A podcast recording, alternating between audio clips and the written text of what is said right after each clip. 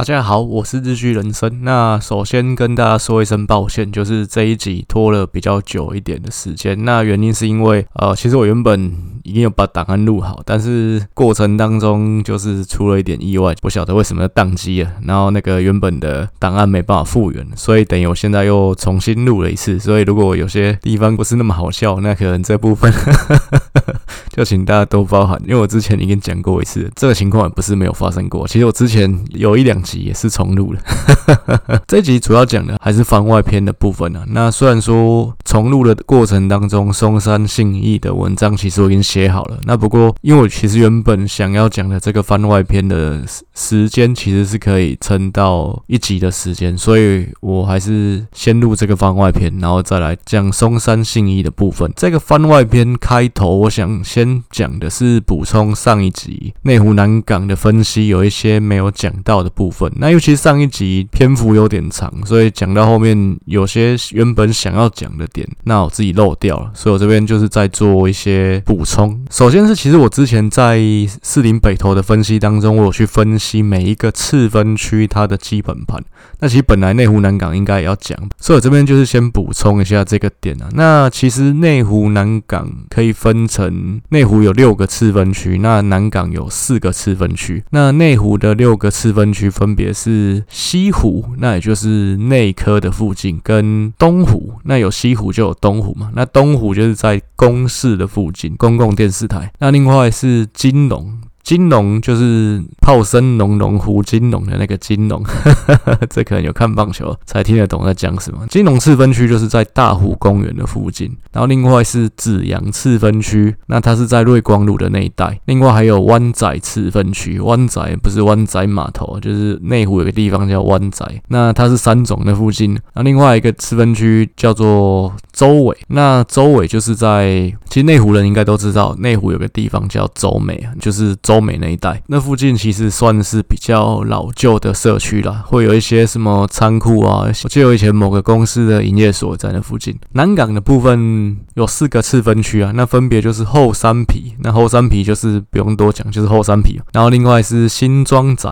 它是中视那附近，然后还有一个地方叫三重埔，那是南港车站那附近。另外一个是中研，中研就是中研院的附近啊。那其实你可以看内湖南港蛮多地名啊，什么湾仔、周围、后山皮、新庄仔、三重埔，这种听起来就是都是用台语来命名的。在内湖六个次分区跟南港四个次分区里面，其实多数的次分区基本盘还是偏蓝的啦。其实整个内湖南港的基本盘用韩国瑜的得票乘以九十五趴。蔡英文的得票乘以六十趴，所以整个内湖南港加起来，蓝绿之间的差距大概将近十趴左右，是比较偏蓝的地方。这十个次分区里面，因为我上一集在士林北投的时候有提到，就我会去界定一个次分区，它是属于深蓝、深绿、浅蓝、浅绿这样的一个界限，是在于说，如果说其中一方领先，另一方就基本盘的差距超过五趴的话，那我就会把这个次分区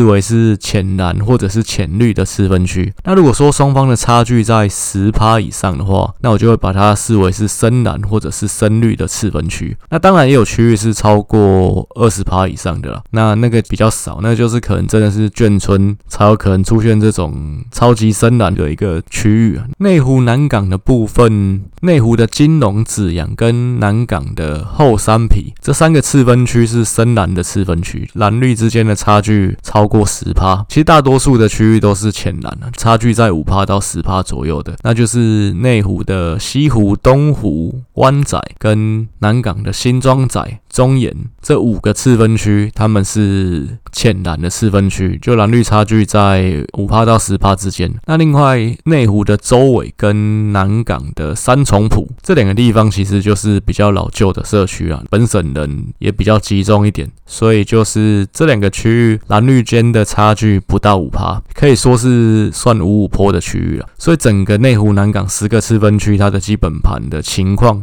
大概是这个样子。那其实上一集也有提到过，甚至在更久之前的初探篇也有提到过，就南港的部分当然是雀梅沙的地盘嘛，所以这所有的四分区都是雀梅沙票数最高。那雀梅沙在整个南港也拿了五分之一以上的得票，这其实是一个蛮高的比例。毕竟整个内湖南港上届有十四个候选人，那有其中一个候选人拿到超过二十趴的选票，你就可以想象这其实是一个蛮高度集中的情况。另外四分区里面，像西湖就是陈立州的地盘嘛。那东湖就是吴市镇的地盘，大概内湖南港有比较明显的票仓领域的，大概就是这三位议员候选人。那陈义州的部分，其实我上一集想要讲，但是漏掉，就是讲太快，没有仔细去讲到。就其实陈义州这个人也蛮值得拿出来讨论，因为陈义州他这一次没有要选连任嘛，上一集有提到过，所以他想要交棒给他的助理叫做张焕林。不过因为李彦秀也要回国来选，所以一般。认为张焕麟应该是没有什么机会的，就是在初选当中应该就会输掉。那所以这个陈义州的交棒可能不会成功，这其实也是蛮值得探讨的一件事情。因为毕竟陈义州虽然整个台湾或者是整个台北市，甚至其实像我是万华人，我对这个人呃如果没有研究政治的话，对他也不会太熟悉，因为他不是一个明星级的议员，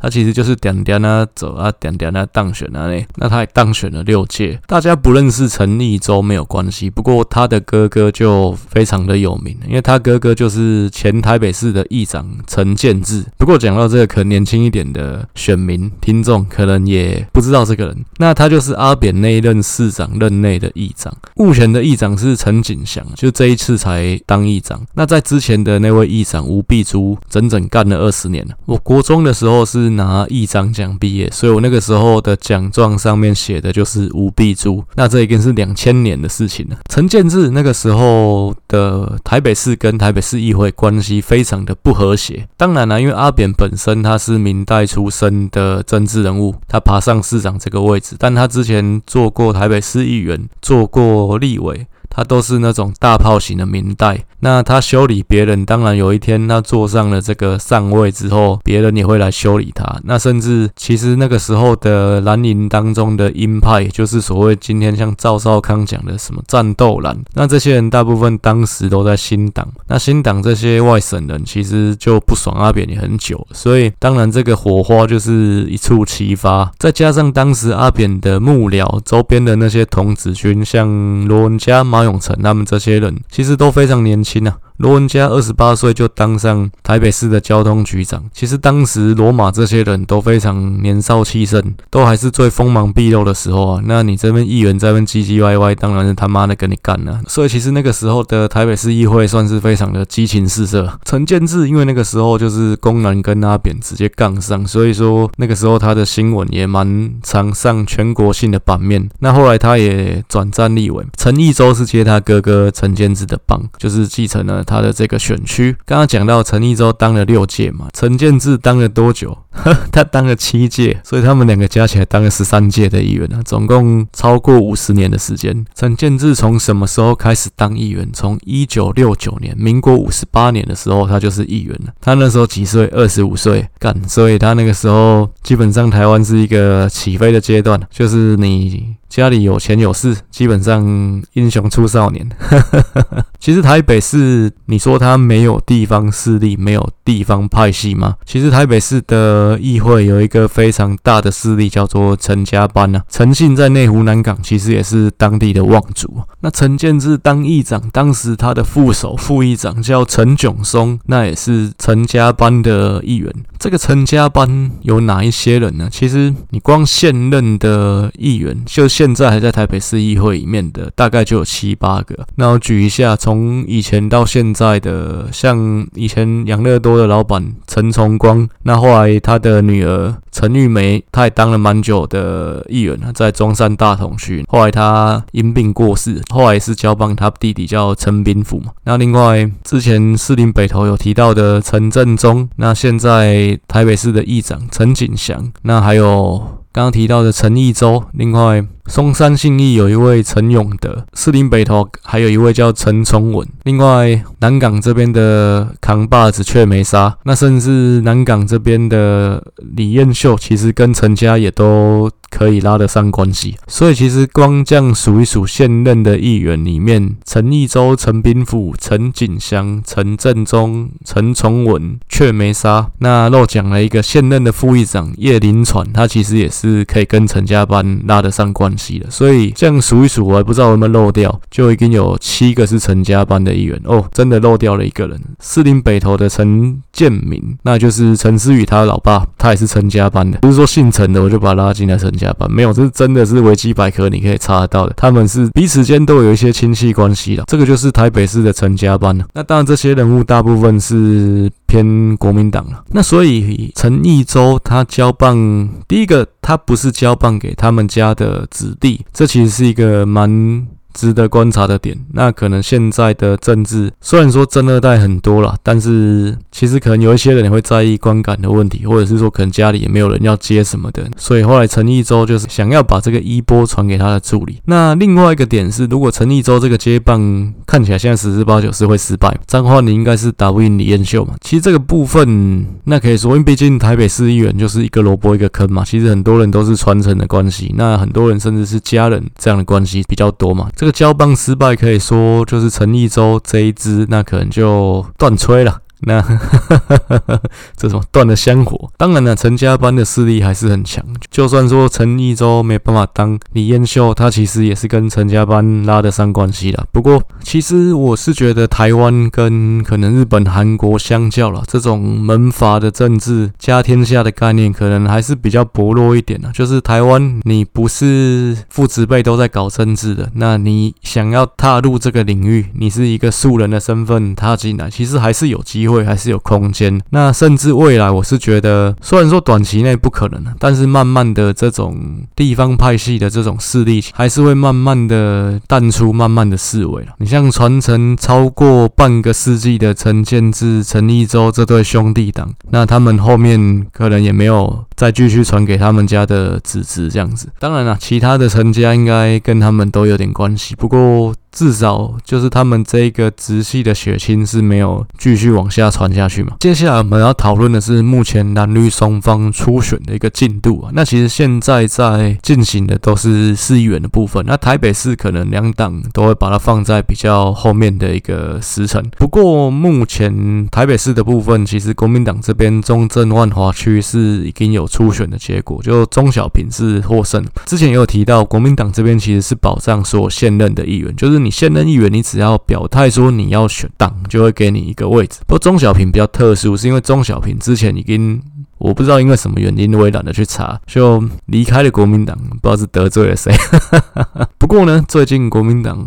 就是有一个同舟计划，什么叫同舟计划？这艘船快要沉了，那大家赶快回来秦王啊！秦王是什么东西？看点历史就可以查得到。秦王就是回来救你的王，你的王是朱立伦，这是朱立伦推的一个同舟计划，到大家同舟共济，这艘船快沉了。你就算说之前可能因为什么误会离开国民党，没有关系，我们大家可以捐弃前嫌，一起回来，一起努力，这叫同舟共同舟计划。钟小平因为这个同舟计划又申请回到国民党，那。本来之前他还说要带一个伴手礼，伴手礼是什么东西？叫林昶佐的项上人头啊！他想要把 林昶佐罢免，想要取下林昶佐的项上人头回来丢在国民党的大厅，就说你看这是敌将林昶佐的项上人头。可是后来他没有成功，那没有成功怎么办呢？拿你自己的人头去见吗？当然也不行啊。所以最后，不过他还是回到国民党了。但是呢，回来也不是没有代价，就是回来你还是必须跟其他的菜逼吧一起做初选。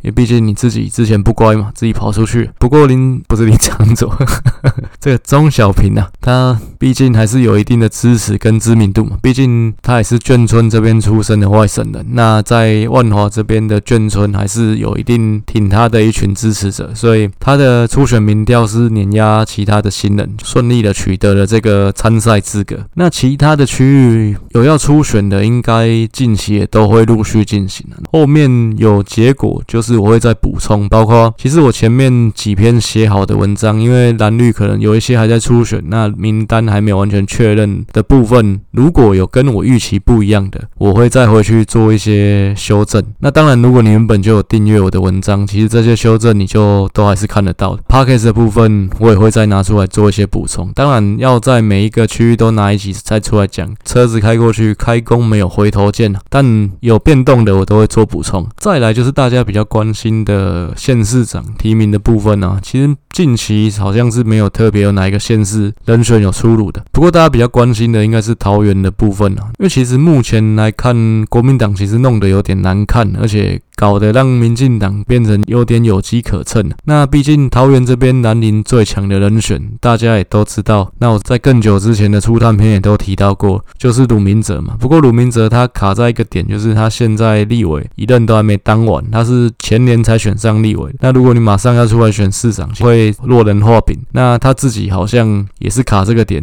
不太想要出来。不过这个点不是没有解套的方式，毕竟民进党这边嘉义市的部分就蛮。有可能会提名王美惠，每次讲我都要停顿一下，毕竟就是彰化一个王惠美，两个人就很容易搞混。这个王王美惠，就王美惠的部分，他也是一样，一任立委都还没当完。所以说，其实如果民进党在嘉义市是提名王美惠，那鲁明哲的部分，我觉得就可以解套，因为毕竟你要打我，你要攻击我，我也可以说你一只手指头指别人，另外四只是在指你自己啊。那虽然呢、啊，现在大家是说鲁明哲看起来没有意愿，但我认为，其实政治的表态这种事情，你本来就是实力越强的人，你就是越晚表态。然后在前面摇柜给谁里的人，其实之前也看过太多了。所以这部分，你说鲁明哲会不会最后又千呼万唤始出来？那好，我决定上了，我要带领国民党拿回桃园的执政权。这个我觉得也不能排除这种可能性啊。那当然，你现在媒体这边的资讯看起来，国民党最有可能的应该会是吕玉玲。这名字真的他妈太绕口。其实我之前一直认为是议长邱奕胜会选啊，不过邱奕胜他自己不选，不选的原因其实也是因为现在因为桃园市他毕竟已经升格也有八年的时间了嘛，既然你是一个直辖市长，你的候选人就要有一定的形象，要比较能够打空战，比较能够做一个空军的包装，像这种邱医生比较接地气这种陆军型的政治人物，可能要选直辖市长就没有这么适合。他虽然可以不选，但是老子不选还是可以表态说，我想要支持谁。那所以邱医生这边就是强力去推吕玉玲。不过吕玉玲之前有讲过，他其实形象上面也不是这么的优秀，再加上罗志强在那边闹，罗志强在那边又很想要抢这个位置，所以这会给民进党一个很好的机会，就是说那可能有一些见缝插针的空间。如果真的国民党去比民调，然后最后诶鲁明哲不选，然后最后是罗志强民调赢了，毕竟罗志强这个人比较适合打空战嘛。其实民进党要打赢罗志强，我认为。机会也蛮大，毕竟其实这种情况非常有可能演变成那国民党地方的派系就不停罗志祥嘛，回过头来跟郑文灿。郑运鹏眉来眼去，罗志强强摘的果子不甜啊！你硬抢这个提名的机会，可能你也没办法真的坐上桃园市长的位置。那罗志强这个人，我是觉得是真的有点贪心啊，因为之前我一直分析他，我觉得他是嘴巴说想要台北市长，那实际上他心里要的是赖士宝退下来之后，这个文山南中正区的立委的位置。那不过看起来他比我想的又更进一步，他其实想要的是桃园市长。这个位置，而且他不是喊一喊而已，他是真的要拿到手的这种感觉。但我觉得他这样子弄，真的会跟国民党、跟朱立伦鱼死网破。因为毕竟，其实很多的因素，基本上他不是这么适合去做这顶轿子，而且他当市议员也才当了一任。讲真的，你这么快你就想要去拼直辖市长，而且你是真的要拿到手，我觉得这部分真的有点太贪心了。那现在国民党看起来桃园这边是有一些弄得不太好看的地方，那这当然民进党这边胜算又来了。我是认为民进党这边最后北三都的一个布局，应该我。先讲结论了，就台北市会是陈时中，新北市会是林佳龙，桃园市会是郑运鹏。那先讲桃园啊，因为桃园毕竟算有人点名陈时中，但我认为陈时中作为民进党目前最强的一张牌，那虽然说近期他可能声望有一点下跌，不过不能抹灭他这两年劳苦功高的一些贡献。那我认为他还是民进党这边最强的一张牌。你既然是最强的一张牌，你就是要打在台北市的这个最动见观瞻的战场上。毕竟台北市才是整场选举的火车头，台北市这边可以带动其他的县市，所以这个火车头非常重要。陈时中这张最强的王牌，你就应该用在台北市这个战场上。那桃园应该还是由在地的立委出来选会比较合适。那林佳龙的部分，虽然它。也非常想要台北市这个位置，毕竟他的政治路还想要继续走下去。你只要还想要搞政治，你就不能不选举，不然你其实当政务官，其实选举这种事情啊，政治这种事情有占有人气，你不出来选，那久了基本上你也不会有能量。像蔡英文，他其实当年如果二零一零的时候没有下海去选新北市长，其实他也没有办法去真的名正言顺的选总统，那真的累积到能量可以去坐上这顶轿子。那所以林佳龙他搞政治搞这么久，当然他也懂这个道理，所以他一定无论如何，他要在这场县市长选举当中，他要有一个角色。只是这个角色，我认为台北市对他来讲，甚至对民进党来讲，其实没有办法带动整个民进党的选情呐。所以我认为林佳龙并不适合去做这个位置，也不够格去做这个位置，因为不要忘记，他其实台中市第二任。是选失败，而且票数并不是太好看。交通部长的位置也是因为出了事故，所以下台负责了。你去选台北市，你可以攻击的点太多了。那再来是你的身份其实也很敏感，因为林佳龙是郑国会的龙头嘛。那台北市的部分，民进党其实比较强的势力还是新潮流跟谢系。那当然谢系现在是名存实亡，其实也名也没有存啊，等于是形同解散的情况嘛。毕竟谢长廷就是已经算退隐江湖，专心在日本做大使。所有的谢系人马，目前呢、啊，媒体其实会把他们归类在英系里面。毕竟谢长廷是所有旧的天王里面跟蔡英文关系最好的一个。那当然他的人马进来英系里面，其实也是。合情合理的。那像之前屏东这边初选落败的庄瑞雄，其实也是被视为是英系的。其实郑国会相对新潮流跟之前的谢系来比的话，在台北市势力并不大。那再加上郑国会跟新潮流就是属于比较敌对的关系啦。你新潮流有可能让郑国会的大龙头林佳龙去选台北市吗？我认为新潮流是不会同意的。所以其实各方面看起来，我认为第一个林佳龙真的。不适合。第二个主客观来讲，在派系之间的竞合关系来讲，我觉得怎么样都不可能让林佳龙去坐上这个台北市市长候选人的位置。新北市啊，虽然说林佳龙不是很想要，毕竟吃力不讨好。侯友谊是国民党现在可以说最如日中天的一个政治人物，那再加上新北市又没有办法抢到最多的镁光灯，所以你去选这个新北市，当然啊，你可能会觉得吃力不讨好。不过基本上这也是一场。硬仗，然后再来是说你扛侯友谊。如果说你跟他差距拉得近，就像说二零一四年尤锡坤跟朱立伦选的那次一样，那其实对你来讲，对你的政治能量也会水涨船高了。那我认为这个买卖其实对你来说也不会赔本。那再加上，其实我认为林佳龙搞不好他也有把新北市当做是他算保底的一个东西。毕竟他的子弟兵洪慈庸她老公卓冠廷其实也已经在新北市布局在选议员了。那他的老板林佳龙过来这边选市长，也是很蛮合情合理的。那再来我想聊聊的是陈柏惟最近的动态。其实最近有传言是说陈柏惟要退出激进党，不过后来证实的消息是说陈柏惟他只是辞掉所有在激进党内的党职而已，那他并没有真的退党。不过这其实也是一个讯号。那毕竟陈柏惟是激进党里面知名度最高的一个咖嘛。其实当然，我觉得。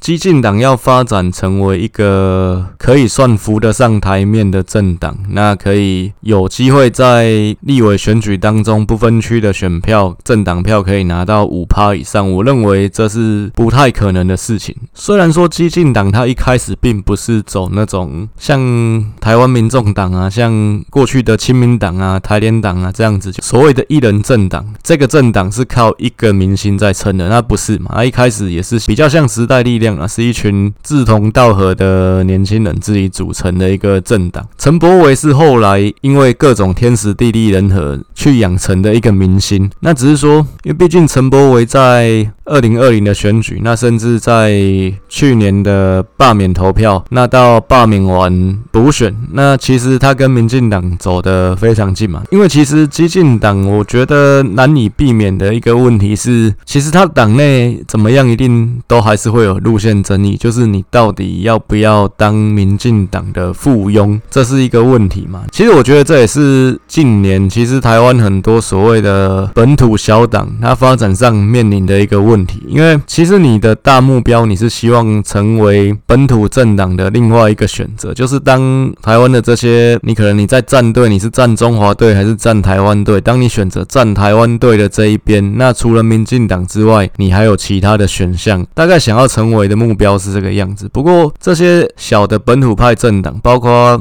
早期的台联党，或者是甚至更早期的建国党，还有像是其实一开始的时代力量嘛，甚至台湾民众党。啊，一开始也是有人认为他会往这个方向走了，但基本上最后都会面临到一个问题，是因为当你站在所谓台湾队这边的立场去看事情，你会发现我们有一个非常强大的外敌，这并不是国民党，而是中国。当你要去接住这个抗中保台的大旗的时候，你还是必须要去选择这个最有力的那一双手，而不是说分散掉力量。这其实到最后都会走向这条路，就是都会被绑架了。所以其实包括像时代力量，像。台湾民众党后来，他们也知道继续走小绿的路线，其实是会死路一条嘛。就像柯文哲，他其实有讲说，你如果去走小蓝还是小绿的话，其实最后你做不出市场区隔嘛，那人家就会去选择比较大的那个品牌，选择比较旧的那个品牌。所以你必须是要去走一条新的路嘛。那让柯文哲其实现在他也是一直在尝试啊，不过他的这个尝试没有很成功。那当然原因之前我也分析过蛮多次，我觉得柯文哲他。始终没有办法像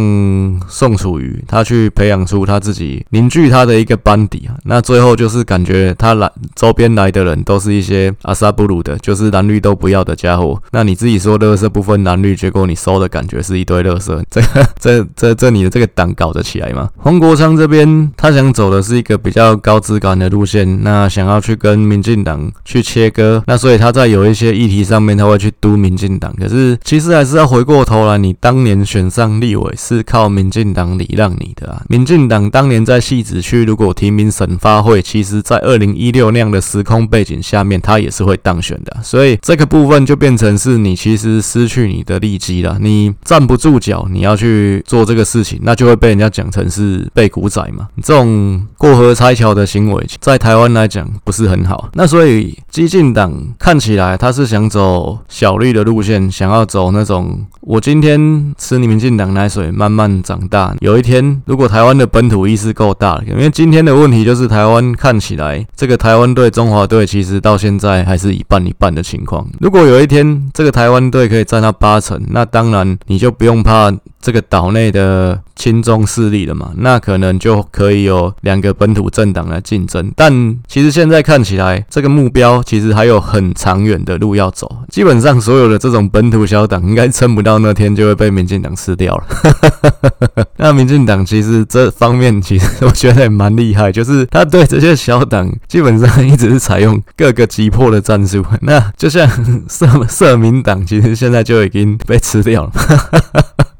对，时代力量其实也是采取分化的战术，把这些小绿吃进来。那现在是还没吃进来，小绿看起来还在外面。哈哈哈哈加上陈柏伟啦，在过去这两三年跟民进党这边有比较密切的配合，那也获得民进党的一些帮助。其实他多少都有一些人情债要还啊。那你在今年年底的选举当中，但陈柏伟是没有办法有角色的，因为毕竟你说他要降下去选议员，那要选高雄的议员还是选台中的议员，感觉都怪怪的。毕竟他就是高雄人嘛。那可是你台中的立委被罢免了，你又回去选高雄，那感觉其实两边不是人啊。那你选台中的议员，感觉好像根基也不够。再来是，其实他下面助理好像也有人要去选嘛。那再来就是你去选的话，其实也变成是说他去选，其实民进党于情于理会给他一个位置啊，只是又会破坏民进党这一边现有的一些规划。其实他就要占掉一个位置啊，本来可能就是僧多粥少，有一些各派系之间的竞争呢。其实你再进来，又是再打乱一池春水，可能这也不是对民进党或对陈柏惟来讲是一个好的选项。再来，陈波维其实他被罢免了，他如果二零二四要选立委，可以吗？不好意思，是不行的，因为台湾的规定是说，你被罢免之后四年内不能参选同一个公职，所以二零二四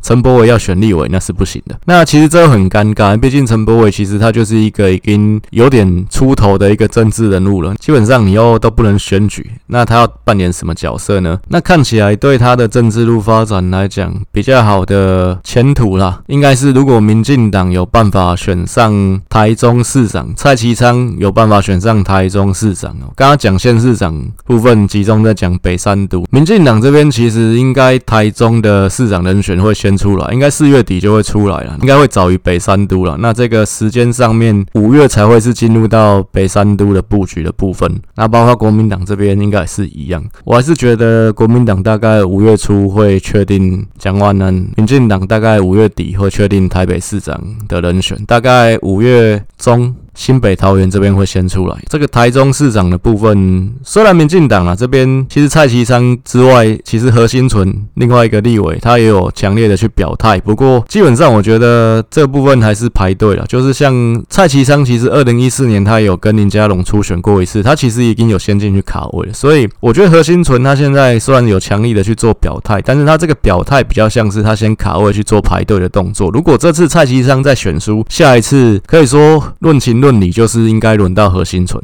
大概是这个样子。那所以其实这次提名蔡其昌，我觉得民进党内应该也没有什么争议。何心存在民进党人选公布之后，他就会说：“那我尊重党中央，我全力支持党提名的人选。”那陈柏伟最好的机会就是蔡其昌选上台中市长，他可以进台中的小内阁。大概这是对他来讲最好的一个发展路线，因为他再回去高雄真的也太奇怪，就是你被罢免之后，你又跑回去高雄。像之前有人说，他如果被罢免，陈其迈会帮他安排一个工作，可事实上短期内应该是不会有这样的一个安排啊。那我是觉得陈伯伟应该迟早会跟激进党渐行渐远啊，因为其实这种东西就跟男女朋友一样，你当两个人可能分隔比较久，然后或者是说一个人还是那种做基层的工作，然后另外一个人已经升到主管了，那这种。两边的眼界啊，什么价值观都会出现一些偏差嘛，就会出现一些落差，所以久了，陈柏惟跟激进党分手，我觉得应该是避免不了的发展了。然后再来，我们也稍微聊一下，其实之前高雄这边的初选啊，那民进党大冈山这边高敏玲他是落选了，其实这是蛮意外的一个情况，就是说高敏玲他这两届的议员任内，其实算是高雄的一个明星议员，他全国性知名度也有一定的水准，那他过去的资历也非常优秀。其实他跟高嘉瑜一样，都是台大的学生会长出身的。那他也是陈菊过去全力提拔的新人。当然，其实他这边落败的原因，也是因为新潮流这边他是全力的去拉抬新人嘛。那所以变成是说，其实每个派系他自己的能量是有限的。那当你资源集中在另外一个新人的时候，旧人就有可能会被牺牲掉。那再加上，其实高雄这边。边新潮流跟这个海派火拼的还蛮激烈的。那海派这边就就是以高天林为首的力量，在高雄这边是这个样子。那高天林他其实也积极布局要接手陈其迈下一次的高雄市长。那新潮流这边是全力在防堵他。那所以两边火拼的结果，最后。反而高敏玲这个比较资深的议员落选，但高敏玲对民进党来说，对尤其在高雄这边来说是一个重要的战力啊。那其实有蛮多人看好他有机会接手邱志伟。成为下一个在大冈山这边的立委。当然啦，因为民进党在高雄还是执政党，所以他其实也不愁没有位置。就高雄市府这边应该可以帮他安排。但是，其实从这个事情里面，我想讲的是说，其实台湾现在政治的新陈代谢是越来越快了。你看一代新人换旧人，大概做个两届之后，人家其实就可能会觉得你就是老面孔。那所以之前其实民进党这边也有一个倡议啊，就是说希望能有不分区议员的设置。不分区议员就是说，可能议员的部分也像立委一样，除了你投人之外，你还投一张政党票，然后最后有一块的那个议员的名额是用政党票比例去分配。当然，这个制度如果真的做，看起来应该是在六都做比较合适啊。其实我认为这也是好的，不过短期内应该不太可能会发生，因为第一个议员的总额，你说如果因为有这个不分区议员，你要去增额吗？当然民众一定会说话嘛，这不是变相自肥吗？预算要要增加吗？一定会有问题。那如果说你的名额是要从现有的名额去切出来的话，变成现在区域的议员要减少，那这样这当然跟现任的议员的这个利益是抵触了。毕竟有些人就要失业嘛，所以其实这个部分短期内我就觉得不太可能会做到，不太可能会实现。其实很多时候台湾如果说一个新的制度你要走，一定是各方面都要水到渠成啊。两大党可能都要觉得这样搞是对自己有利可图的，才会往这个方向去前进嘛。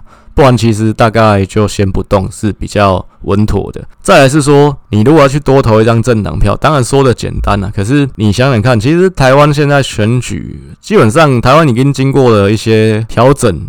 整并，所以其实大概重要的选举就是两个，一个是中央的总统跟立委，一个是地方的县市长、县市议员、里长。其实你在这个地方选举这一次里面，其实你要投的票就已经蛮多了。你要选县市长，你要选县市议员，你要选里长，这个是直辖市的部分，你就要投三张票了。那如果你是非直辖市，你还要投什么？你要投乡镇市长跟乡镇市民代表，你就要投五张票。那如果你再加一张政党票，其实你投的票真的是蛮多，就。蛮混乱，就跟你可能当年公投那个时候一样。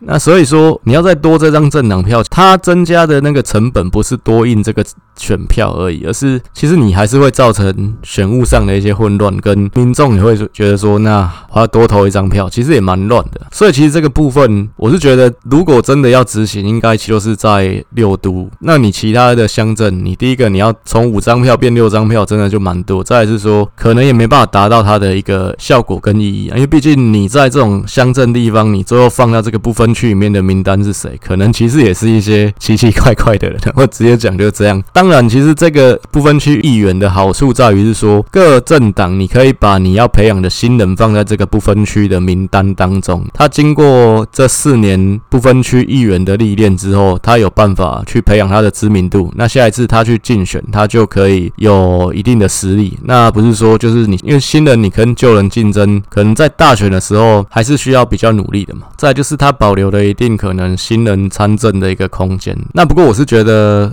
在可见的未来，可能五年内、十年内，不太可能看到这个不分区议员会真的发生。好，最后我们再来讲一下，不免还是要进行一个工商啊。这个我方格子的部落格，还是希望大家可以踊跃的来订阅。其实目前台北市议员我已经写了三篇嘛，其实这个定价等于一篇就是三十三块，大概就是一杯饮料的钱。其实有人跟我反映说，他觉得两百块定价。有点高，那我这边也说明一下，其实我原本的设想就是我想要用单篇定价的方式，就直接单篇单篇卖，因为毕竟你可能特别对哪一个区域是比较有兴趣。再来一篇二三十块，其实大家花下去也比较无感呐、其实就一杯饮料钱而已。那不过方格子是没有办法让我这样去定价的。他给你两条路了，一个就是说你是要去一个 package 整包去这样卖，然后再来就是说你是要每个月扣款，就是可能一个月四十九块，然后去看你这边后续所有的文章。那不过方格子这边他有抽成，他抽大概接近三成啊，所以其实你这个定价你也不能定太低，因为方格子也不希望说。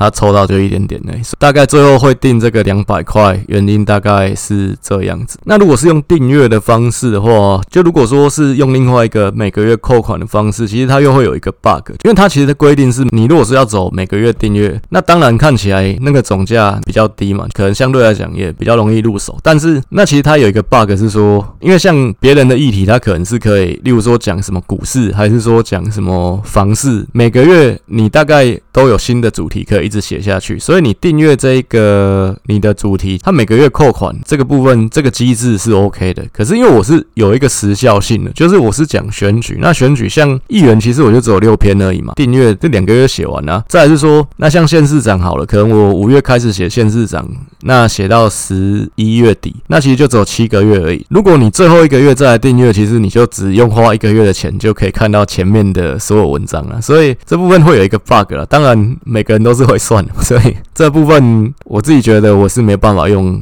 就是每个月扣款，因为这设计制度上面会有 bug。在它其实方格子，如果说要你走每个月扣款做订阅的话，他希望作者一个月固定能够推出四篇文章。当然这部分看起来，我现在也是一个礼拜可以推一到两个礼拜可以写一篇呐，不是做不到，那只是说我怕有的时候比较忙，可能也没有办法做到，那就会比较不好一点。那所以说最后我还是选择用 package 的方案，总价看起来会比较高一点。不过其实除下去是一样的啦。就一篇文章大概是二三十块。那说明一下，我这个定价大概是这样来的。我这边还是很感谢说所有真的有实际订阅的朋友。那毕竟其实每一个订阅都是一个支持。其实你看到这个订阅数有增加，其实你那种就是一种回馈的感觉，就觉得哇，那你写的东西是有人愿意付钱来看，那是愿意买单的。我觉得你就会觉得说，那是一个蛮正向的一个回馈。如果说你有订阅的话，你想要看。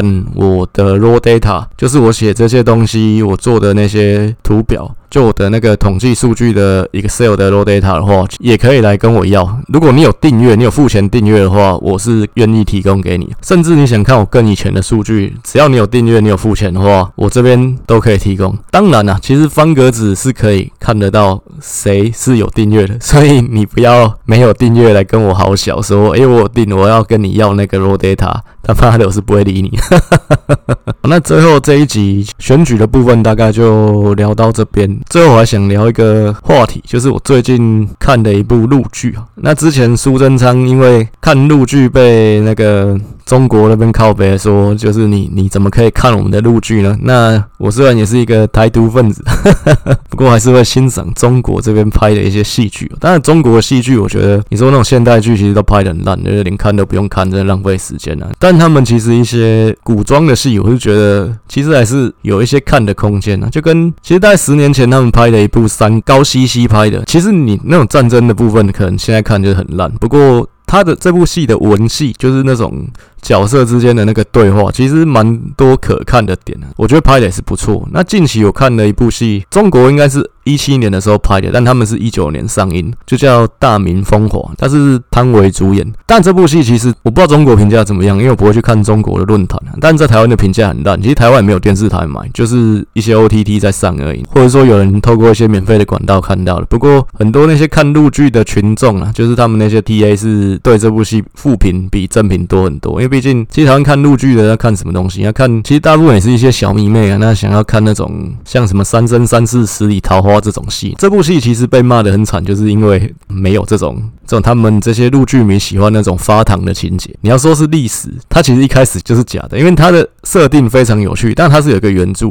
他设定是拿明朝明宣宗时代的孙皇后来做主角，就汤唯演的那个角色。但是这个角色其实在历史上评价并不高，因为毕竟其实中国的儒家他们讲究是德位正不正的一个问题。他呢这个皇后的位置其实也是有点硬抢来的，那所以当然史家给他的评价就不是太好。但是他是拿这个角色切入，把他讲成是一个。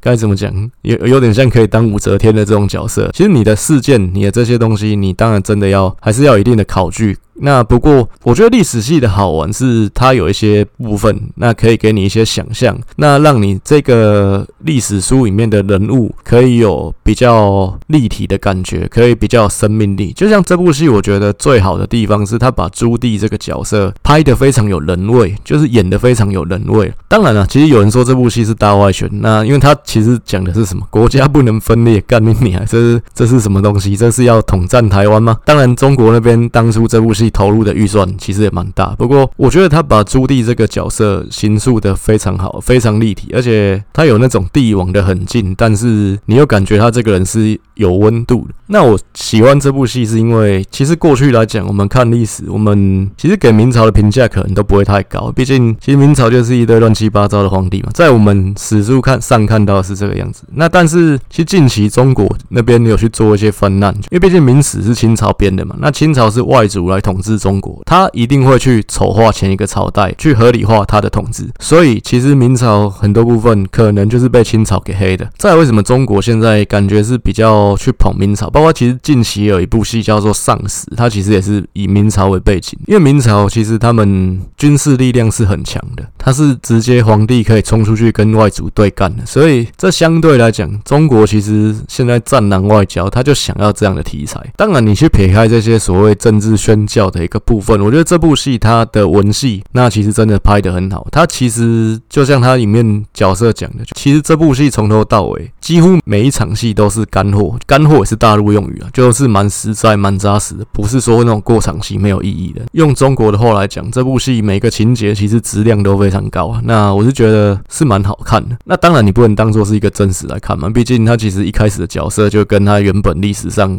那个书上写的是不太一样的。那在很多角色的定位，其实他有点张冠李戴。不过大的事件其实他都有演出来啊。那再来就是说，其实你去看他塑造这个，我觉得你光看朱棣这个角色，我觉得其实看这部戏就够本。好，那以上就是这一集的一个番外篇，还是说声抱歉，就是这一集比较晚推出。下一集我们会进入到松山信一的议员分析的部分。那其实文章一样，我已经更新在方格子上面了，还是不免再推销一下。如果你想要看文章、看我的图表、看我的数据整理，那还是希望你可以做订阅这个动作，也算是给我的一个支持啊。那如果你有想要跟我联系的地方，或你可能有购买，那你想要跟我要 low data，都非常欢迎。透过我的粉专日剧人生选举研究所私讯来跟我联系。那或者是说有其他想合作的地方，也可以来找我。以上，谢谢大家，感谢大家，晚安。